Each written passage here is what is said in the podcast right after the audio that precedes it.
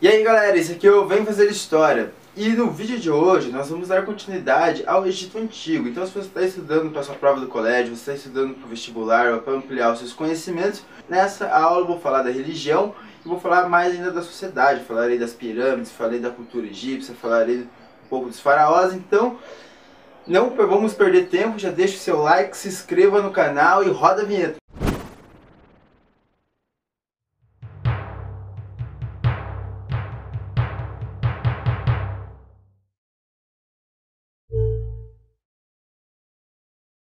A religião ela era a base da sociedade egípcia. Para os egípcios, a religião era muito importante. Você prestar culto aos deuses, você é, prestar suas oferendas, você está em dia com os deuses.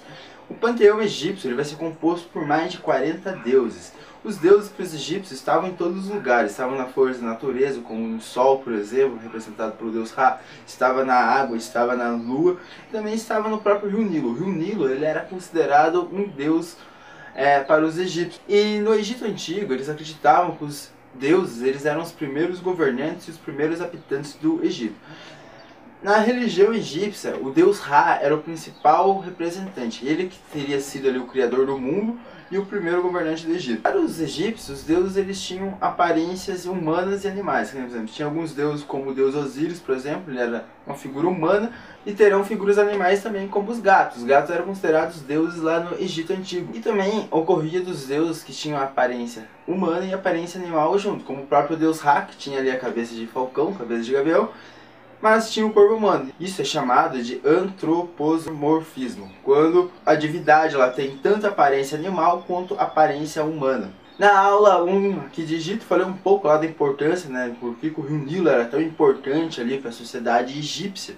E a crença na vida após a morte, por exemplo, os egípcios a sua primeira civilização da história a crer na crença após a morte, vai ser devido ao rio, porque o rio todos os anos tinha inundação que o rio alagava e quando o rio voltava ao normal, ele deixava um monte de matéria orgânica, um monte de segmento que deixava aquela terra muito fértil.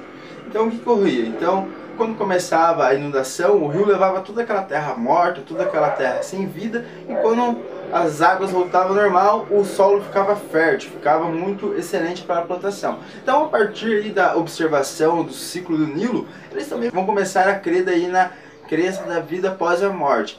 E já que estamos falando de religião, o faraó, a figura do faraó era representada como um deus. Para os egípcios, o faraó era um deus. Então, o que o faraó falava era algo que era questionado. Para os egípcios, o faraó quando estava vivo, todos os faraós, sem exceção, eles eram considerados oros. E quando eles morriam, eles se tornavam Osíris, ou seja, todos os faraós para os egípcios vivos eram Horus e todos os faraós mortos eram Osíris. A história da religião egípcia é bem legal, se vocês gostarem a gente pode estar produzindo um vídeo exclusivo só só contando a mitologia egípcia, mas para isso deixem os comentários aqui embaixo, aqui vê que tem bastante gente pedindo, a gente produz aí um vídeo com todo carinho para vocês. E o poder do faraó era teocrático. Teocrático, como já falei em algumas aulas aqui do canal, é quando o líder político, ele também detém o poder religioso. Então quando o rei, imperador, faraó, aquela pessoa que detém um poder, ela também é líder político e religiosa, chama-se teocracia. O faraó também tinha um poder militar. Os caras ficam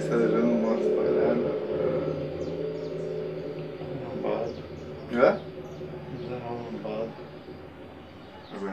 É.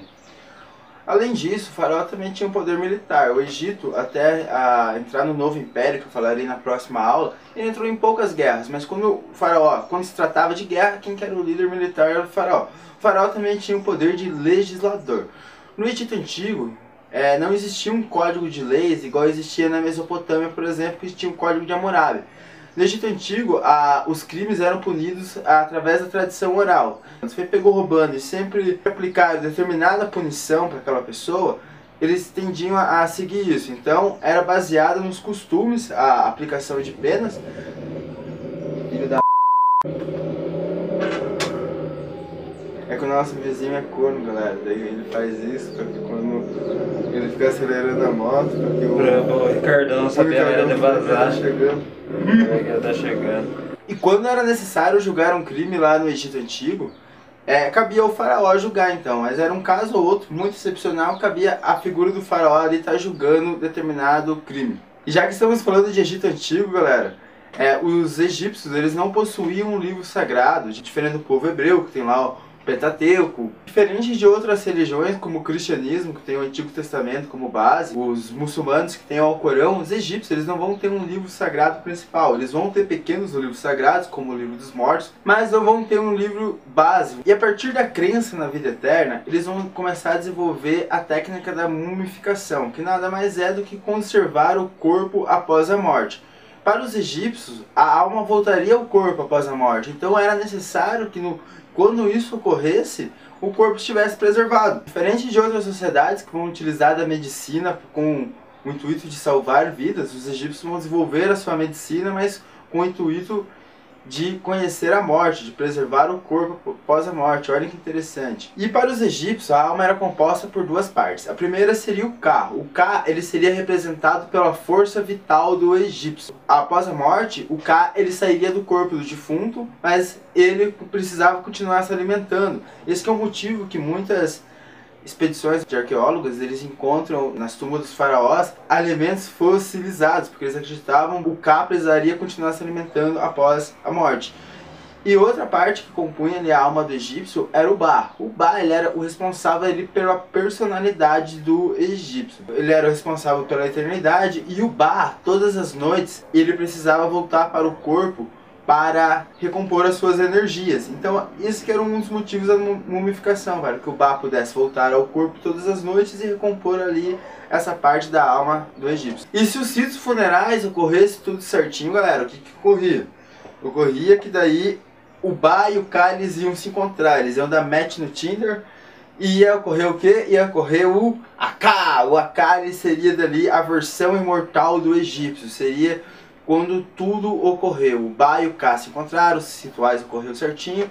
Então aconteceria o Aka. Porém não é bem assim. Agora, ah, agora o egípcio é eterno? Não, agora que vem o mais importante. Após a, o Aka surgir, o que, que rola? Eles acreditavam que Anubis, considerado o deus da mumificação e a primeira múmia da mitologia egípcia, pegava o coração do defunto e levava até Osíris. Ele seria o responsável por julgar as ações da pessoa em vida. Deus Osíris colocava o coração do defunto numa balança e do outro lado ele colocava uma pena. Se o coração fosse mais leve que a pena, a pessoa seria salva e ela moraria no paraíso junto com Osíris e com os outros deuses egípcios. Porém, se o coração da pessoa fosse mais pesado que a pena, essa pessoa ela seria devorada ali por um demônio, mistura de leão, hipopótamo e crocodilo, chamada de Amit. Nosso amigo cameraman aqui, o Celso, ele tem uma música chamada 21 gramas, na qual ele faz uma alusão aí a esse julgamento de Osíris. Então, se você gosta do assunto, vou deixar o link aqui da música dele aqui na descrição aqui e o card também no final do vídeo. Dá um play lá que vocês vão curtir. A galera que curte um rap de qualidade, aproveita e se inscreve no canal dele também.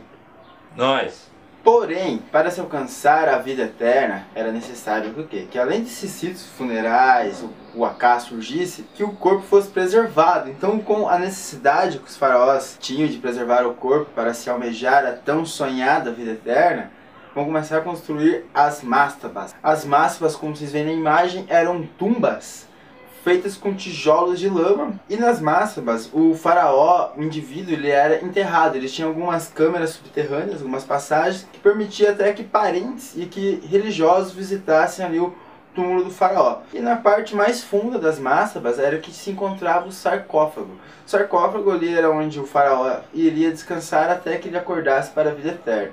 No sarcófago do faraó, eles colocavam alimentos, que nem expliquei ali agora anteriormente, eles colocavam brinquedos eles colocavam animais, que nem os gatos eram sagrados, então os gatos faraó muitas vezes eram mumificados junto com ele, porque eles acreditavam que os gatos também ressuscitariam junto com o faraó, para estar junto com o faraó após a morte. Muitas pessoas que trabalhavam para o faraó também eram mumificados juntos, para que quando o faraó acordasse, ele tivesse ali várias pessoas para o servir. Não pode nem ser aquele patrão que você odeia, falar, por que, não morre essa praga? Porque se você morrer, você é junto com o faraó. Uhum. E também era colocado o livro dos mortos, mas o livro dos mortos é, se restringia apenas a pessoas da elite real, porque era muito caro, você tinha que pagar para os escribas, os escribas pertenciam ao Estado. Então, o livro dos mortos era uma espécie de manual de como que o morto deveria se portar na vida após a morte para conseguir a vida eterna. Então, o livro dos mortos servia ali como um manual pós-morte. Com o tempo e com o medo ali, com o receio que esses corpos fossem profanados, as massas vão evoluindo de tamanho, até surgirem ali as famosas pirâmides do Egito que nós conhecemos. Os faraós ordenavam as construções da, das suas tumbas, das suas pirâmides, ainda em vida, porque eles tinham medo que o próximo faraó, o próximo sucessor, não terminasse a tempo. Então, para que garantir a vida eterna, para que garantisse ali o seu sarcófago, eles mandavam essa construção ser feita ainda em vida. E isso utilizava muita riqueza que o faraó tinha. Então muitos faraós vão quebrar devido a isso, mas nós vamos falar nisso na nossa aula 3. E para que o corpo fosse protegido dentro das pirâmides, eles construíam armadilhas, eles construíam fossos, eles pregavam algumas maldições e construíam até labirintos com o objetivo de se tornar cada vez mais difícil chegar ao sarcófago da pirâmide e profanar ali o corpo do faraó. E na construção dessas pirâmides era necessário um bom conhecimento matemático, um bom conhecimento de física e um bom conhecimento de engenharia e arquitetura. Então, os egípcios eles eram excelentes nessas, nessas ciências para ter conseguir fazer esses monumentos que muitos existem até os dias de hoje. E a maior das pirâmides vai ser a pirâmide de Keops, que vocês veem aí na imagem. Foram necessários 20 anos de construções para construir a pirâmide, 100 mil homens trabalharam na construção da pirâmide a partir da servidão coletiva. É, Estima-se que ela tenha mais de 2 milhões de blocos de pedra. E detalhe, cada bloco de pedra pesava de 2 a 18 toneladas. Então, era muito exaustiva, era muito caro você mandar construir uma pirâmide naquela época. E também era uma questão de prestígio, né? Que nem eu falei lá nas aulas de Mesopotâmia dos zigurates como não existiam fotografias naquela época, então era uma questão de prestígio lá na Antiguidade Oriental, você mandar construir grandes monumentos, grandes edificações, para que as próximas gerações tenham uma noção de quanto você foi poderoso em vida. Kefren e Miquerinos, também as outras duas pirâmides famosas, vão ser construídas também, assim como a de Keops, na quarta dinastia dos faraós egípcios. E a famosa esfinge de Kefren, que vocês veem na imagem, também é construída nessa época. E há várias teorias sobre a construção das pirâmides. Alguns estudiosos alegam que os blocos de pedra, os blocos de granito necessários para a construção, teriam sido puxados por trenós feitos de madeira e puxados por corda.